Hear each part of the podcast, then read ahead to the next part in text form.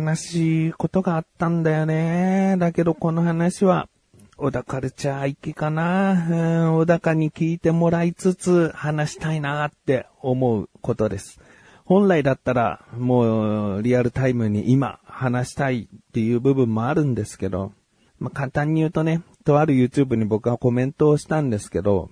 そのコメントがどうやらすごい、あの、お気に召さない、まあ、不快になるようなコメントだったみたいで。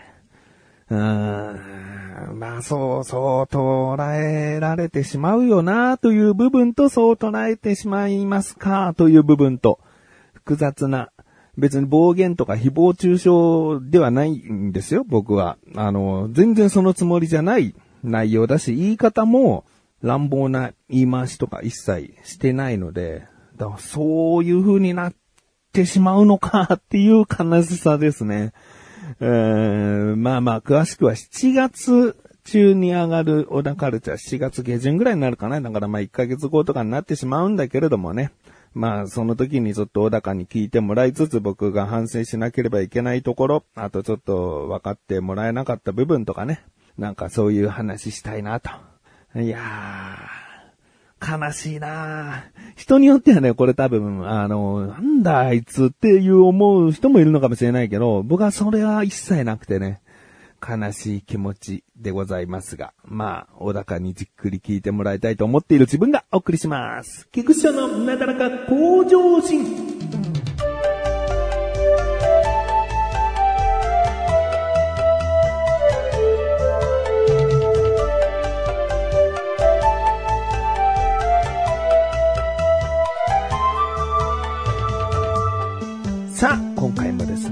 楽しくトークについて第3弾ですね。えー、またこの話かと思った方は次回で終わります。次回で楽しくトークラッシュが終わりますので、えー、ね、今月いっぱいというか、まあ、7月1日で楽しくトーク終わるので、えー、まあまあちょっとしたね、こういうことだったんだよ話をね、聞いていただけたらなと思います。前回はね、あのーまあまあ、こういうふうにいろいろと試行錯誤して相談会っていうのができましてとかいう話でした。えー今回は BiSH の常識にわか VS 清掃員というね、えー僕らの楽しいトークの動画の中で一番の再生回数と高評価をいただけた回になったかなと思います。もう多分これからね、まだあのー今週、来週上がりますけれども、でも、多分これが一番ですね。 BiSH を取り上げた動画。僕本当に BiSH のオーケストラっていう曲がすごく気に入って、で、何度も何度もずっと聴いてるうちにメンバーにも興味を持って、ああ、こういうメンバーなんだ、こういう名前の人なんだとかなんかいろいろと調べていたんですけど、どこかでシバンちゃんってそういえば BiSH 好きだって言ってた時期あったなと思って、うん。でも僕はね、そういったアイドルとか、あんまりもう興味を持たないようにしていたので、シバンちゃんがハマってる時に特に食いつかなかったんですね。うん。だけど、ああ、こういうメンバーなんだとかいろいろ知ってから、シバンちゃんに実は BiSH 知ってるぜっていう、その、この回っていうのは、ある意味ドッキリの回でもあるんですね。えー動画見てもらえばわかるんだけど、シバンちゃんは、もうその番組内で僕が BiSH にハマっているというのを知らされるわけですね。だからあんなに、ああ、嬉しいです、とか言ってんだけど、うんで、まあ、そのね、新鮮なリアクションとともに、じゃあ僕は BiSH 実は、あの、すごく好きになってるんだよっていうところからどういう話しようかなって考えたときに、まあ、知識で勝負をしようかな、みたいに考えて、で、僕がまだまだ、あの、まだそうだな、好きになってから1、2週間ぐらいだったから、そこで仕入れた知識と、今までもう長い期間ファンだったシバンちゃんのその知識で、まあ勝負しようと。えー、まあまあもうサムネイルもね、 BiSH の常識ってすごい BiSH って文字がわかりやすく出ていて、で、この動画が、今の現在7400回再生されていて、高評価が73件、で、高評価率が92.4%ってことで、まあ、低評価ももちろんね、まあこういったものってつきがちなので、ついてしまっているんですけれども、92%っていうのは、僕の中ですごい高いなと思ってて、で、なんか、やっぱさ、にわかが語んなや、みたいな部分ってあると思うし、うん、なんか動画の再生数狙いに BiSH 取り上げんなよ、みたいな。まあ、わかんないけどね。なんかすごい、別にいいじゃん、 BiSH が広まるならとは思う意見ももちろんありつつも、なんか取り上げ方気に食わねえ、みたいな。うん、もしかしたら僕が話した知識がどっか少し間違ってて、そうじゃねえんだよ、みたいな。低評価、みたいな。もしかしたら厳しいご指摘をいただくのかなって思いつつ上げてみたところ、高評価率92.4%だったんで、僕の中ではすごいなんか BiSH のファン、温かいなーって思ったんですよね。うんで、未だに再生数、再生が伸びてるというか、うんどの動画でも毎月ランキング出すと、もうこの動画以降 BiSH が常に1位かな。うん、もう数百回とかこう再生されるんで。で、まあまあ、そうか、こういう動画伸びるんだなーって思ったんですね。で、とある方がコメントで、まあ、その後に BiSH が解散って知るんですけど、あの、知るっていうか世間的に発表されるんですけど、その解散についてどう思うか、えー、動画見たいです、みたいなコメントをいただいたんですね。で、その時僕は、もう、あ、そうか、 BiSH について話していいんだ、みたいな、思って、まあ、いずれは、解散するについて、まあ、二人でちょっと話せるところがあったら話そうかなって思ってはいたんですね。うん、でもまそれがすごい短いスパンで BiSH を取り上げていくと、なんか BiSH で再生回数稼いでいるチャンネルみたいになっちゃうっていう部分がちょっと、うん、まあ別 BiSH チャンネルとかアイドルチャンネルってわけじゃないしなと思って、少しだけこう、期間は空けようって思ってたんです。まあ、後に、もう、あの、春先ぐらいに、もうやめようと決断をしたので、 BiSH について取り上げることはもうないんですけど、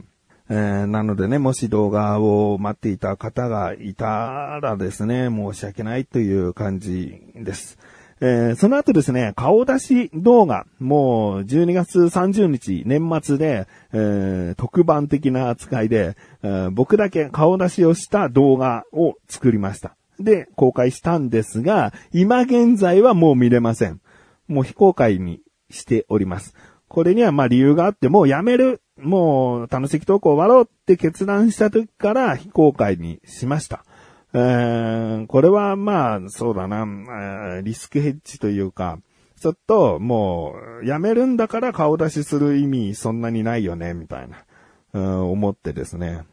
あの、これお前のお父さんじゃねえのとかさ、息子が言われたらね、迷惑かかるかもしれないから、まあまあその辺はちょっともういいかと思ってですね、今は非公開です。見でいられた方はですね、あの、ありがとうございます。で、その後ですね、まあ年明けて、まあお正月もけじゃないけども、ちょっとね、自分の中で、ああ、顔出し動画は、まあそこそこ順調にいったけど、やっぱその後こんな再生回数かっていうね、ちょっと病んできましたね。え ー、いろいろと考えて、えー、動画ネタをこう出していったけれども、なかなか難しいなと思って。でですね、 BiSH の時のファンがもうあらかじめすごくついているもの、ネット上でファンがついているものに対して話すと再生回数ってついてくるのかなと思ってですね、その後平成フラミンゴさん、YouTuber の平成フラミンゴさんを取り上げた動画を撮ったんですね。で、これはまあ BiSH の再生回数ほどではないんですが、880回というね、えー、今現在880回という再生回数で、あ、やっぱりこういうもともとファンがついているものについて話すと数字もついてくるんだなって思いましたね。で、これ再生回数そこそこいったんだったら、こうやって YouTuber とか、まあ芸能人でもいいし、著名人をこう取り上げて話していくってことでもいいんじゃないかって思ったんだよね。うん、だから、まあ僕は本当 YouTube 結構見るから、あ、この YouTuber さんすごいなとか、うん、思ったらそれを取り上げていこうかなって思ってました。うん、でもね、なかなか難しかったけどね、本当に平成フラミンゴさんに、ああ、すごいなって思わされた部分を本音で話した動画なので、他の方を見たときに、なんか少しでも、うわーなんかこういうのはちょっとなとか思ったり、なかなかこう、心から褒めるのは難しいなと思うものが取り上げにくくなっちゃって、うんだから、なかなかその後、ポンポンとこう、YouTuber を取り上げるっていうのがいけなかったんだよね。こ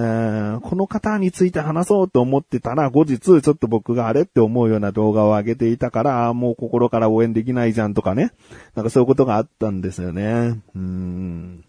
まあ、そういった感じで、その後、そういう、あらかじめファンが多くついているものについて話す動画っていうのは、えー、上げることはなかったのかな、結果的にね。もしかしたらまだまだ続けていたらそのうちあったかもしれないけど。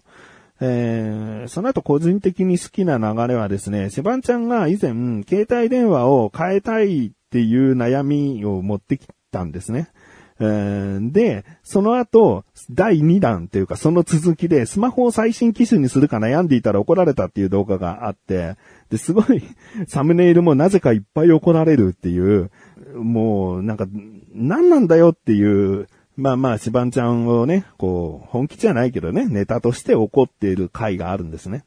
で、その話で実は完結してなくて、その後の覚悟して聞いてみたっていう動画があるんですね。友情崩壊覚悟っていうサムネイルで。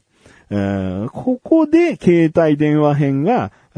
完結するんですね。意外な、終わり方というか、結局シバンちゃんスマホを変えたのか、もう変えないっていうことになったのか、みたいな。だからなんか、動画それぞれは、もう、色が強くて、どれもバラバラな感じもするんだけど、聞いてみると、意外とこの後日談だったり、このことを言ってるんだなとか、まあ過去に繋がってたりとか、うん、そういう部分が作れたので、よりファンになってくれてる人が楽しめる、部分も作れていたのかなと思ったんですけどね。うん。まあ、そういった感じでですね、えー、次回はですね、衝撃の展開、名探偵になって犯人を見つけたいという動画から最後まで、えー、話していきたいなと思っております。